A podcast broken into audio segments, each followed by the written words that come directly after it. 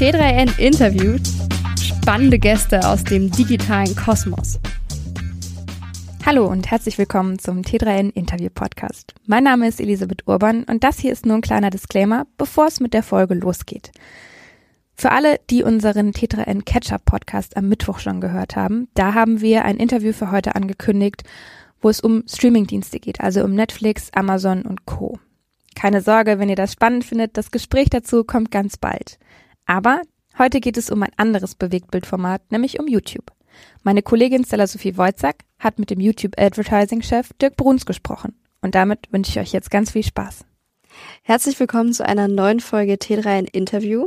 Wir beschäftigen uns heute mit dem Thema Werbung bei YouTube. In der Folge wird es darum gehen, wie Shorts vielleicht in Zukunft ausgebaut werden könnten, welche Werbemöglichkeiten es generell bei YouTube gibt und für was sie sich eignen.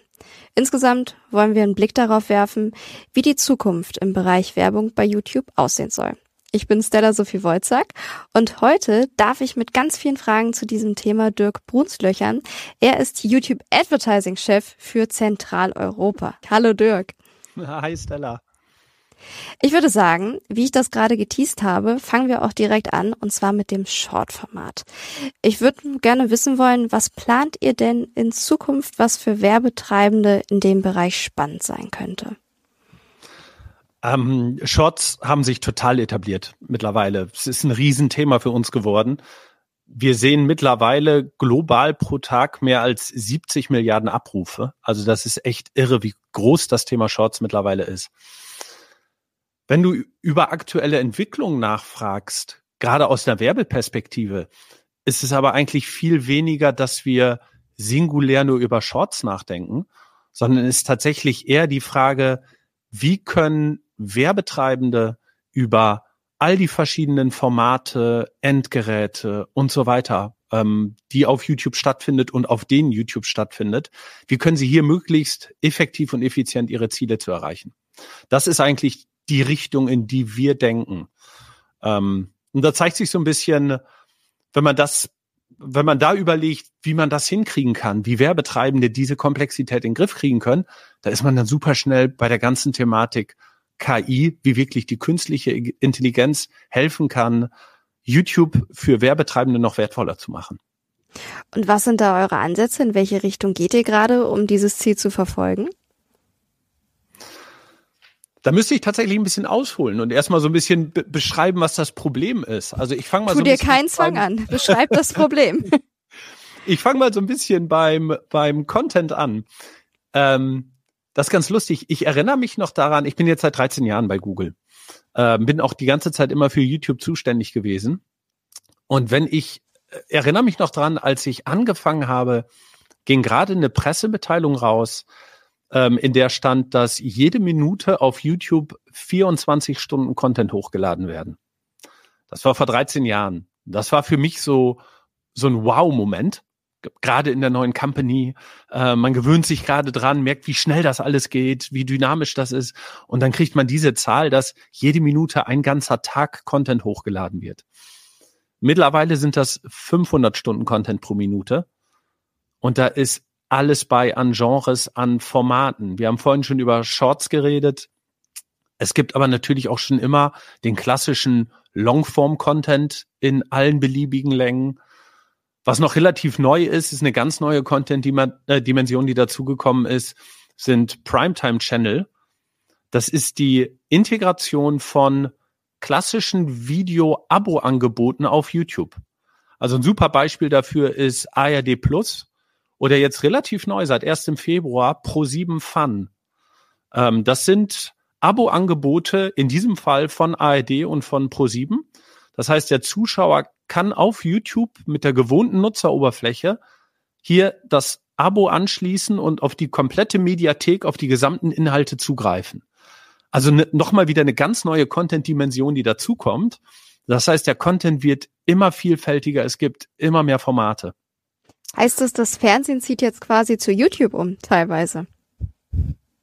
Ja, zieht um. Äh, also ich glaube, ähm, die Fernsehsender schauen auch, wo sind die Zuschauer und haben entdeckt, dass YouTube, haben schon lange entdeckt, dass YouTube ein spannender Distributionskanal für sie sein kann. Ähm, wir haben schon immer TV-Inhalte, klassische TV-Inhalte ähm, in kürzeren Versionen der TV-Sender auf YouTube. Und das ist jetzt eben nächster Schritt, nämlich es werden komplette Mediatheken, komplette Abo-Angebote auf YouTube integriert. Und diese riesen ah, sorry. Du wolltest ja jetzt gerade das Problem beschreiben. Also es gibt viel Content und es wird immer mehr Content. Fernsehsender genau. kommen zu euch. Fahre fort. Ich, ich fahre fort. Das zweite ist, das bringt im Endeffekt dann auch alle Zielgruppen auf YouTube. Ähm, wir haben ja eine unglaubliche Breite an Zuschauern.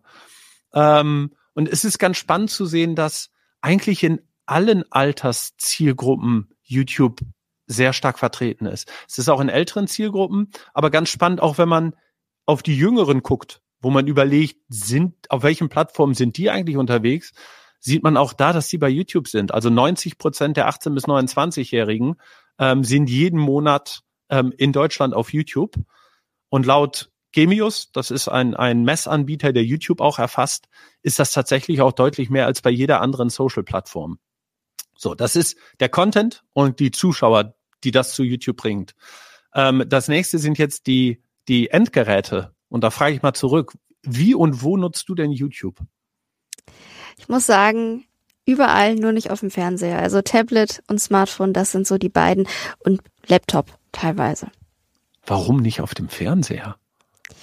Also wenn du jetzt meine ganz persönliche Meinung wissen willst, weil es mir zu umständlich ist. Also bis ich die YouTube-App auf meinem wohlgemerkt Smart TV rausgesucht habe, das dauert. Und das dauert mir zu lange. Da bin ich einfach auf meinem Smartphone B schneller und auf meinem Tablet sowieso. Ich weiß aber auch, TV ist durchaus oder eher gesagt Fernsehgerät für YouTube ganz spannend. Du verpasst tatsächlich einen großen Trend. Ähm, und du musst das unbedingt mal ausprobieren. Ähm, der CTV ist nämlich tatsächlich das mit Abstand seit fünf Jahren, das mit Abstand am stärksten wachsende Endgerät für die YouTube-Nutzung. Ähm, auch da wieder, ich weiß, als ich angefangen habe, war es nur Desktop, dann wurde Mobile immer größer und jetzt ist der TV-Bildschirm das, das Riesending. Ähm, und auch da wieder eine spannende Zahl. Ähm, bei den 14- bis 59-Jährigen, also so die klassische TV-Zielgruppe, ähm, liegt die Sehdauer von YouTube nur auf dem CTV bei 17 Minuten pro Tag. Und das ist mehr als jeder einzelne lineare TV-Sender über alle TV-Geräte hinweg pro Tag geschaut wird. Also der CTV ist mittlerweile ein, ein festes Bestandteil in den verschiedenen Endgeräten, auf denen YouTube genutzt wird.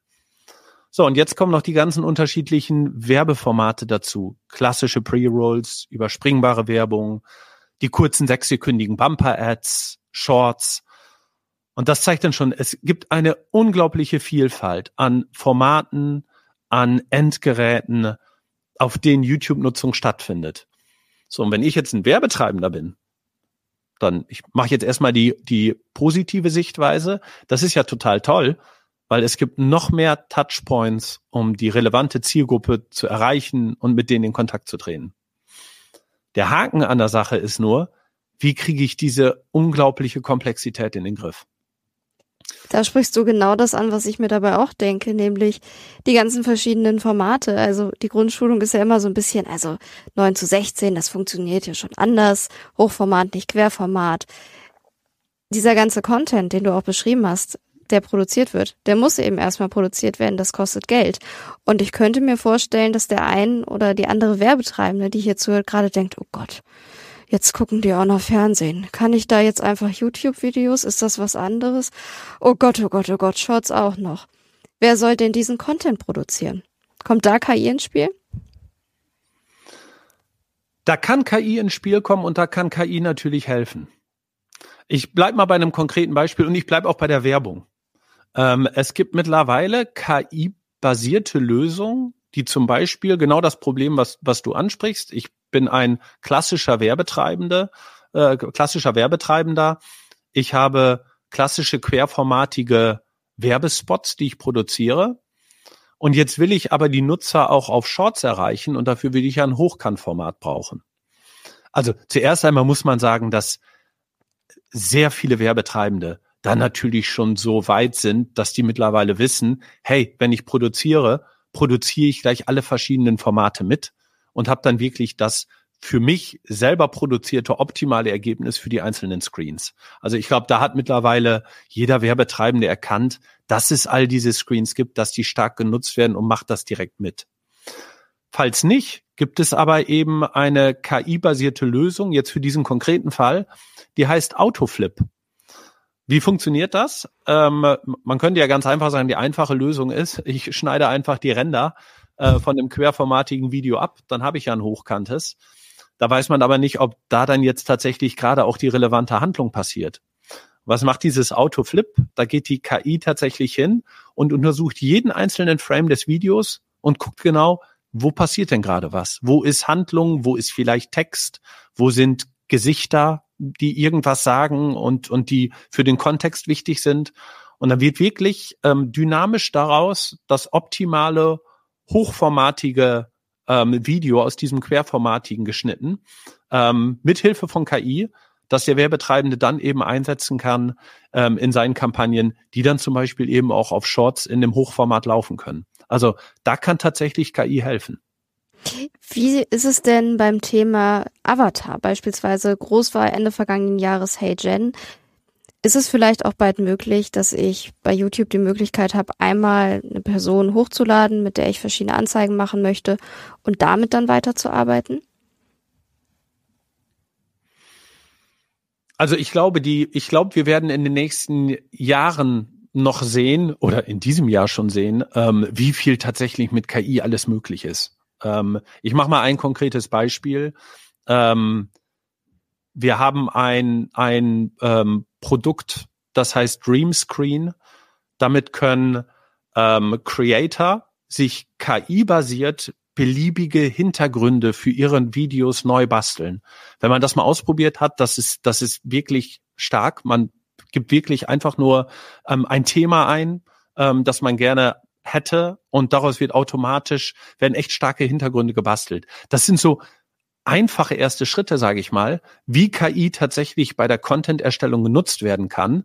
Ähm, aber ich glaube, dass das immer weitergehen wird und dass in Zukunft dann noch viel mehr Möglichkeit äh, möglich sein wird. Also ich glaube, KI wird in der Content-Erstellung ein fester Bestandteil. Hast du denn noch weitere Beispiele, ganz konkret jetzt am Beispiel YouTube zum Thema KI? Ja, ich würde dazu wieder zurück, zurückspringen tatsächlich zu dieser Komplexität, vor der der Werbetreibende jetzt steht. Weil das ist im Moment so auf, bei, bei dem, was in meiner täglichen Arbeit tatsächlich der Haupt-Use-Case für KI. Ähm, wir haben diese Komplexität über diese ganzen Screens und so weiter. Ähm, wir haben jetzt auch die, die richtigen Formate dafür produziert oder lassen die über die KI schneiden, wie ich es vorhin am Beispiel Autoflip beschrieben habe. Jetzt bleibt ja aber natürlich noch, ja, was mache ich denn jetzt? jetzt? Jetzt könnte ich ganz einfach hingehen und in Stereotypen denken. Ich würde nämlich sagen, wenn ich als Marke eine junge Zielgruppe erreichen will, ähm, die sind ja stark auf Shorts unterwegs, dann mache ich doch einfach eine Kampagne auf Shorts, natürlich dann auf dem Mobile Device nur, ähm, hab das hochformatige Creative und dann passt ja alles. Der Haken an der Geschichte ist nur, Shorts sind nicht nur in jungen Zielgruppen ein großes Thema, ähm, fast 70 Prozent der 18 bis 64-Jährigen schauen regelmäßig Shortform-Video. Also auch ältere Zielgruppen nutzen Shorts. Und jetzt noch was Umgekehrtes. Über die Hälfte der Gen Z nutzt zwar Shorts, nutzt das aber auch, um Longform-Content zu entdecken, der dann geschaut wird. Shorts sind mittlerweile auch auf dem CTV gelauncht. Also es ist, es ist alles so miteinander verbunden. Stereotype funktionieren nicht. Und ich kann schlecht hingehen als Werbetreibender und irgendwie versuchen, für jedes einzelne Endgerät, jedes einzelne Format eine eigene Kampagne aufzusetzen. Und da hilft eben die KI besonders stark oder das ist in meiner Arbeit jetzt tatsächlich der Haupt-Use-Case. Ähm, was wird da gemacht? Ich mache mal ein ganz konkretes Beispiel. Wir haben halt immer mehr Werbelösungen, in denen KI eingesetzt wird und wo wir KI-basierte Kampagnentypen haben.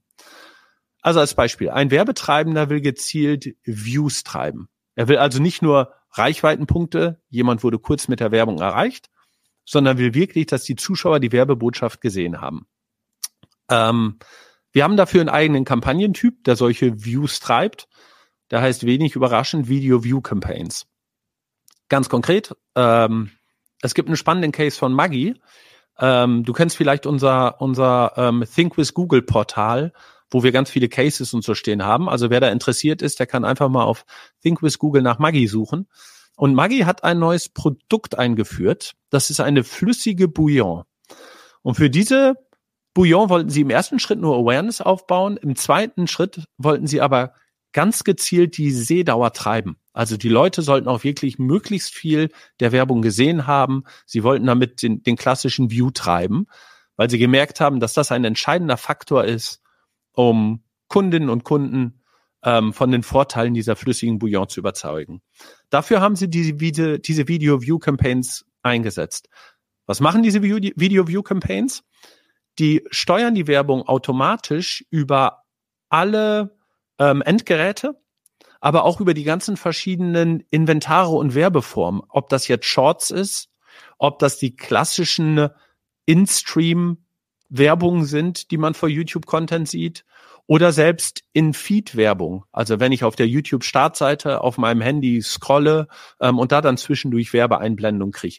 Über diese ganzen Inventare hinweg und über die ganzen Endgeräte hinweg hilft die KI wirklich die maximale Anzahl an Views zu treiben zu einem möglichst effizienten Preis.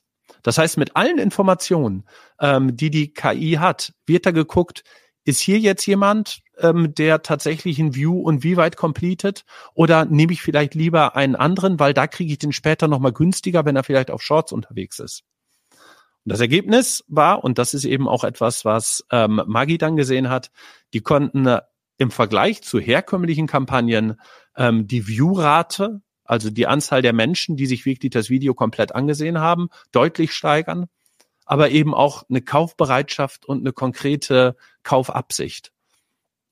Und diese KI-basierten Kampagnen haben wir mittlerweile für verschiedenste Stufen im Funnel. Wenn jemand einfach nur Bekanntheit aufbauen will, ohne noch tiefer den, eine Marke oder den Produktnutzen zu kommunizieren, geht das mit Video-Reichweiten-Kampagnen. Funktionieren genauso. Über alle Inventare, aber optimieren halt auf ein anderes Ziel. Gerade habe ich über die Video-View-Kampagnen geredet. Ähm, wenn ich weiter unten im Funnel bin und tatsächlich ganz gezielt Abverkauf treiben will, gibt es dafür auch eben Lösungen, die sogar über YouTube hinausgehen und die eben genau das schaffen, was händisch bei der Komplexität nicht mehr möglich ist, nämlich über alle Inventare, über alle Endgeräte hinweg wirklich auf ein Marketingziel zu optimieren und da dann bessere Ergebnisse rauszuholen. Du hast das gerade nur ganz kurz angerissen mit dem über YouTube hinausgehen. Was bedeutet das denn? Welche Kampagnentypen sind das und wie genau funktionieren sie? Ähm, hätte ich zwei Beispiele. Das eine heißt Demand-Gen-Kampagnen. Da steckt schon tatsächlich drin. Da ist ein Name mal sehr gut gewählt. Da steckt nämlich genau drin, was die Kampagne macht. Sie treibt nämlich gezielt neue Nachfrage. Ähm, da ist als Inventar sowohl YouTube, aber zum Beispiel auch der Google Discovery Feed integriert. Also wenn ich mein, wenn du dein Handy nimmst und du hast ein Android-System und du wischt einmal nach nach äh, rechts, also auf den linken Screen rüber, sag ich mal, ähm, dann hast du den Google Discovery Feed, in dem halt auch zwischendurch immer In-Feed Anzeigen geschaltet sind. Ähm, es umfasst Videowerbung, aber auch Image-Ads und es arbeitet mit Lookalike-Segmenten. Das heißt, damit lassen sich Nutzer finden, die bestehenden Kundensegmenten ähnlich sind und damit lässt sich ganz gezielt Nachfrage treiben. Das Grundprinzip dahinter ist aber eigentlich wieder genau das gleiche. Die KI hilft über die ganzen Inventare, über verschiedene Screens hinweg auf ein bestimmtes Ziel, das der Werbetreibende hat, diese ganze Komplexität zu managen und bessere Ergebnisse rauszuholen. Und zweites Beispiel sind, da sind wir jetzt noch einen Schritt weiter von YouTube entfernt. Ähm, das heißt PMax. Das ist unsere Performance-Lösung, die tatsächlich über alle Google-Inventare geht. YouTube ist auch integriert. Ähm, in dem Moment, wo es darum geht, wirklich Online-Sales zu treiben, lässt sich hiermit auch wieder ein Maximum rausholen, weil ich es einfach schaffe, den Nutzer im genau dem richtigen Moment mit dem richtigen, auf dem richtigen Inventar und auf dem richtigen ähm, Endgerät zu erreichen. Das klingt natürlich, was du sagst, jetzt so aus Sicht von Werbetreibenden verlockend, nach dem Motto, ich finde die richtigen Leute, die gucken sich die Anzeigen an, ich schaffe nicht nur Awareness. Aber es gab jetzt auch in der Vergangenheit Kritik, ich kann YouTube-Anzeigen nicht mehr so gut überspringen und Adblocker funktionieren auch nicht. Also NutzerInnen wollen ja manchmal auch keine Werbung sehen. Sorgt denn die KI-Unterstützung, nenne ich sie jetzt mal dafür, dass vielleicht dadurch, dass die Werbung passender wird für NutzerInnen, auch sie eher angeschaut wird? Das ist durchaus möglich, äh, würde ich mal sagen. weil, weil, wie du schon sagst, also ich glaube erstmal generell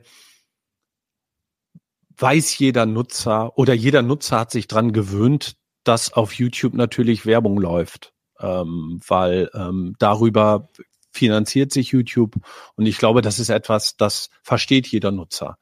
Ähm, Jetzt kommen zwei Sachen dazu, die dann das Ansehen von Werbung sogar interessant und spannend macht. Das erste ist, ähm, wenn es ein wirklich gutes Creative ist, ähm, dann macht es ja sogar Spaß, Werbung zu schauen.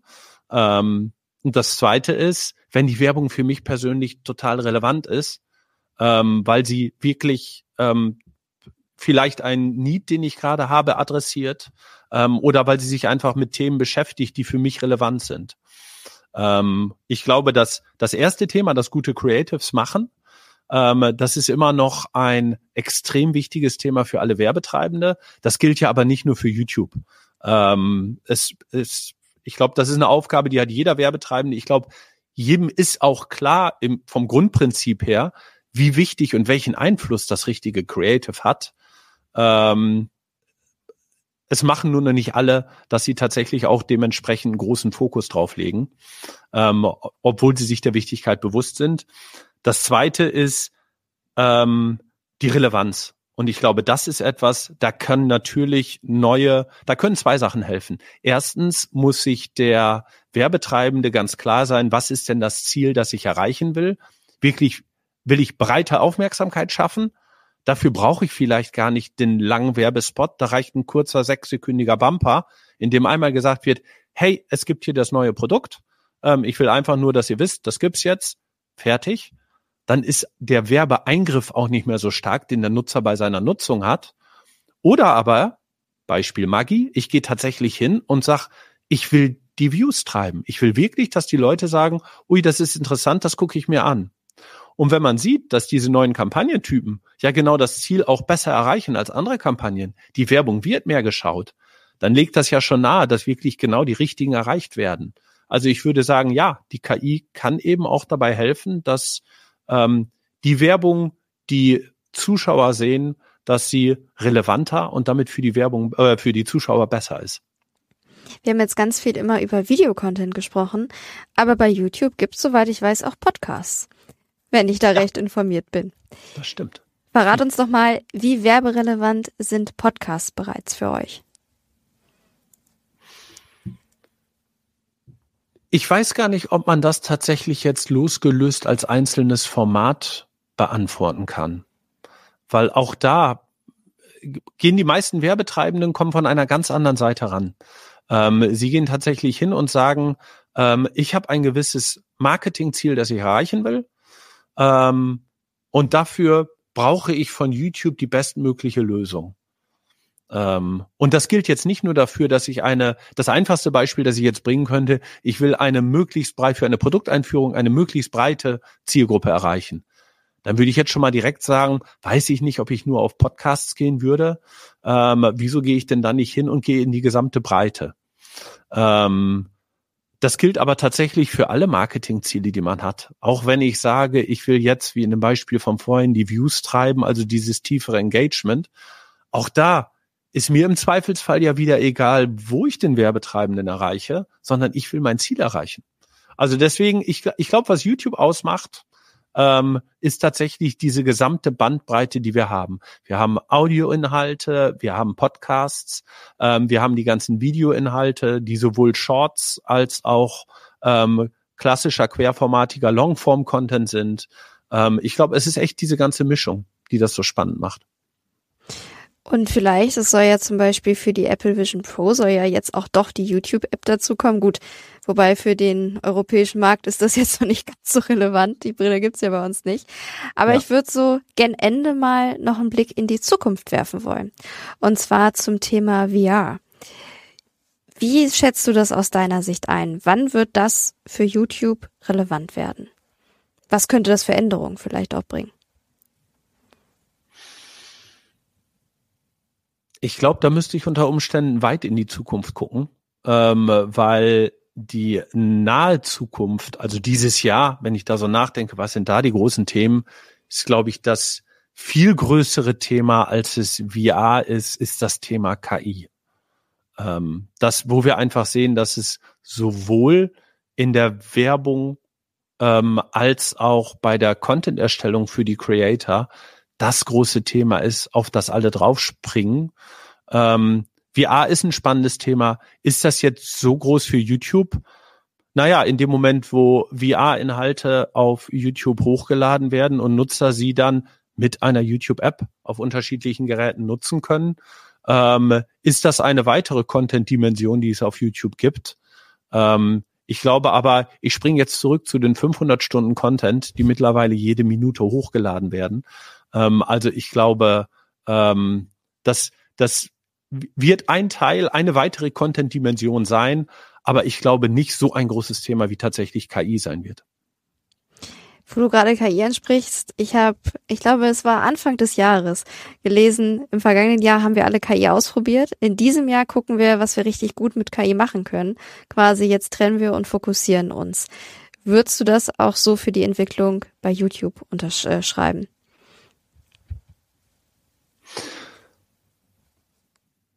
Ja, ich,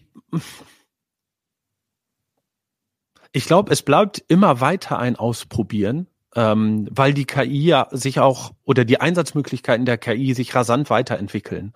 Ähm, also ich weiß gar nicht, ob das, ich glaube, es wird ein laufendes Ausprobieren, gucken, was funktioniert und das dann als neuen Standard übernehmen sein.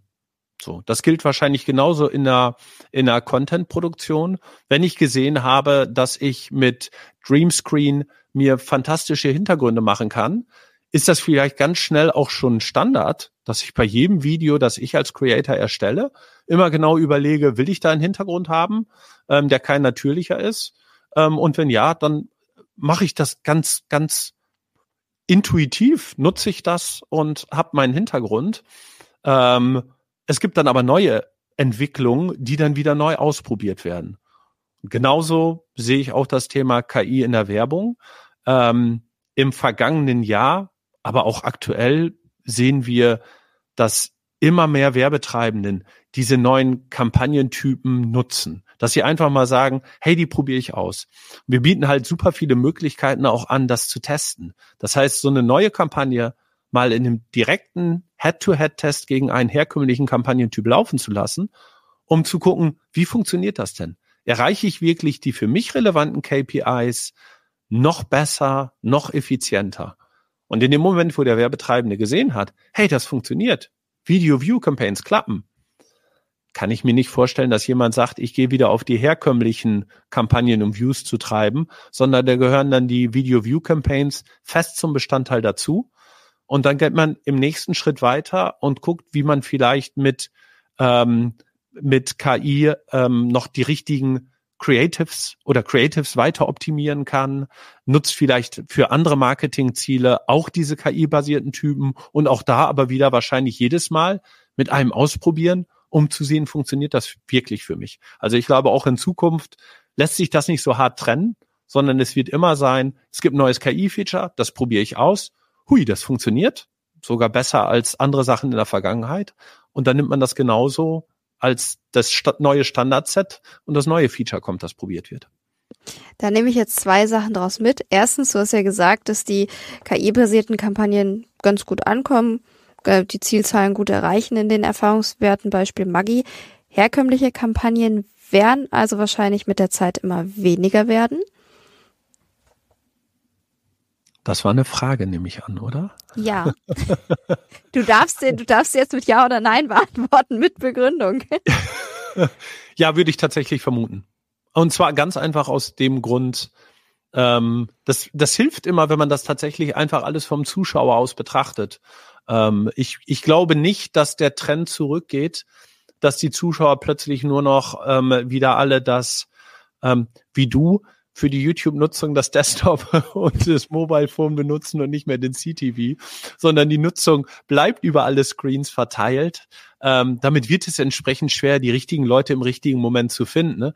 Und wenn da diese KI-basierten Kampagnen helfen können, dann nutze ich die als Werbetreibender und wieso sollte ich dann zurück wieder auf die, auf die anderen Kampagnentypen gehen? Also ja, ganz klar. Die, die, jeder, der die getestet hat und für sich sieht, dass das funktioniert, nutzt die natürlich weiter. Und das zweite, was ich so als quasi Mitnahme aus diesem Podcast jetzt nochmal anreißen wollte zum Abschluss.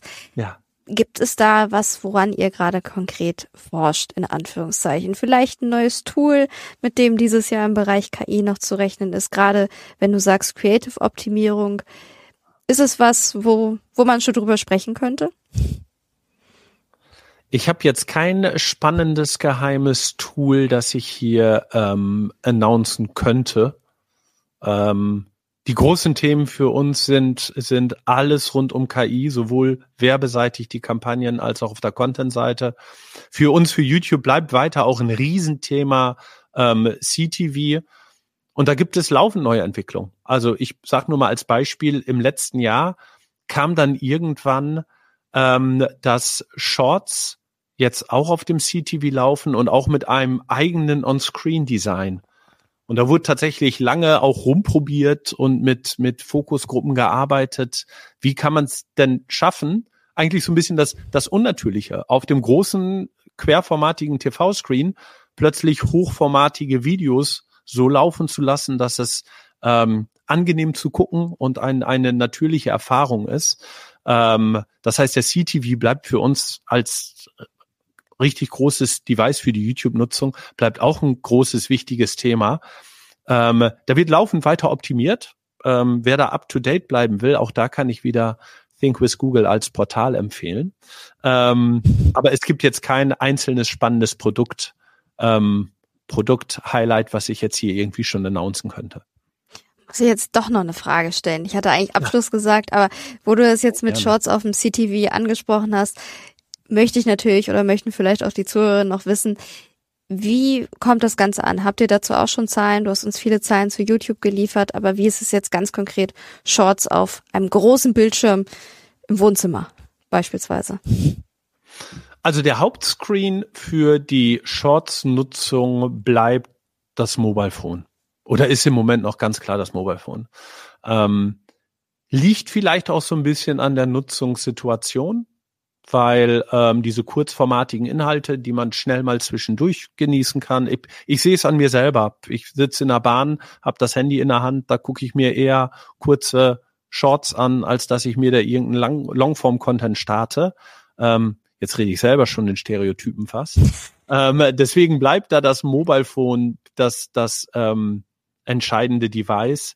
Ähm, aber wie gesagt, der Nutzer bestimmt letztlich, was er wo sehen will. Ähm, wir sehen, dass Shorts auch auf dem CTV genutzt werden, nicht ansatzweise so stark wie auf dem auf dem Mobile Phone, ähm, aber wie gesagt, seit fünf Jahren das am stärksten wachsende Device ist tatsächlich der CTV. Also auch auch du musst schnell anfangen, YouTube auf dem CTV zu gucken. Ich, Und das ist übrigens übrigens auch ein ganz spannender Punkt, wenn man über CTV nachdenkt fällt mir gerade auf. Es ist ganz spannend auch über diese, da kann man schön mit einem Standard-Klischee aufräumen. Das nicht nur für YouTube gilt, übrigens. Ähm, es wird immer gerne verglichen, klassische Medium, klassisches TV, wo der Zuschauer in einer Lean-Back-Position ist. Das heißt, er sitzt bequem auf dem Sofa, ähm, ist ausgeruht, äh, die Synapsen öffnen sich und Content wie Werbung geht, geht direkt ins Bewusstsein ähm, und dadurch dann eben auch vermeintlich eine stärkere Werbewirkung. Und auf der anderen Seite hat man online, was dann gerne mal in einen großen Topf gepackt wird, was ja immer eine Lean-Forward-Haltung ist, ähm, in der der Zuschauer was ganz konkret sucht, ganz konkret irgendwie gerade unterwegs ist und wo die Werbung eigentlich dazwischen kommt und so ein bisschen störend ist. Und die, die richtige, das ist so ein bisschen so eine überholte Sichtweise, die man aber immer noch mal gerne hört, dass ähm, online ja lean forward ist und damit so ein bisschen die Werbewirkung natürlich dementsprechend auch anders ist. Ähm, und ich finde, dieses, dieses Beispiel YouTube an CTV zeigt eigentlich, wie es im Moment ist, über ähm, also bei YouTube in dem Moment, wo ich auf dem Sofa sitze und auf dem CTV YouTube mir anschaue, ähm, schaue ich auch eher longformatige, äh, langformatige Inhalte. Auch das sehen wir aus den Daten. Ne? Und dann bin ich auf dem Sofa, dann bin ich in der Lean-Back-Version, dann habe ich im Prinzip das gleiche Setting, wie ich es auch beim TV gucken habe. Der Screen ist ja auch genau der gleiche. Ähm, das heißt, da kann ich entsprechend dann genau die gleiche Werbewirkung ähm, ähm, erreichen. Und bei dem ganzen Thema Lean Forward, da sind wir bei, wieder bei dem Thema Relevanz der Werbung. Selbst wenn ich Lean Forward bin, weil ich für irgendein Problem, das ich habe, gerade eine Lösung suche und kriege dann Werbung gezeigt, die mir vielleicht genau bei der Lösung dieses Problems hilft, die für mich in dem Moment hochrelevant ist, dann kann das plötzlich Werbung sein, die mir nicht in den Weg kommt, sondern die wirklich die, die eine wirkliche Hilfe ist und die relevanteste Werbung, die ich in dem Moment kriegen könnte. Also auch da, ich glaube, wenn man, wenn man einfach sieht, wie sich die Nutzung verteilt, ähm, das räumt so ein bisschen mit alten Klischees auf und zeigt wirklich, man muss immer wieder auch als Werbetreibender zurück zum Nutzer und versuchen, den im richtigen Moment mit der richtigen Botschaft auf dem richtigen Endgerät zu erreichen. Und jetzt schließe ich die Brücke, äh, schließe ich die Klammer und dabei kann KI eben total helfen. Ich würde sagen, das ist doch eigentlich ein ganz gutes Schlusswort. Dann verbleiben wir doch so. Wenn es neue Tools gibt, wenn es die großen CTV-Entwicklungen gibt, dann sprechen wir einfach nochmal miteinander. Sehr gerne. Dann machen wir das so. Dirk, ich sag dir vielen Dank, dass du heute bei T3 ein Interview dabei warst. Sehr gerne, hat Spaß gemacht. Und in dem Sinne, bis zur nächsten Folge und bis zum nächsten Mal. Tschüss.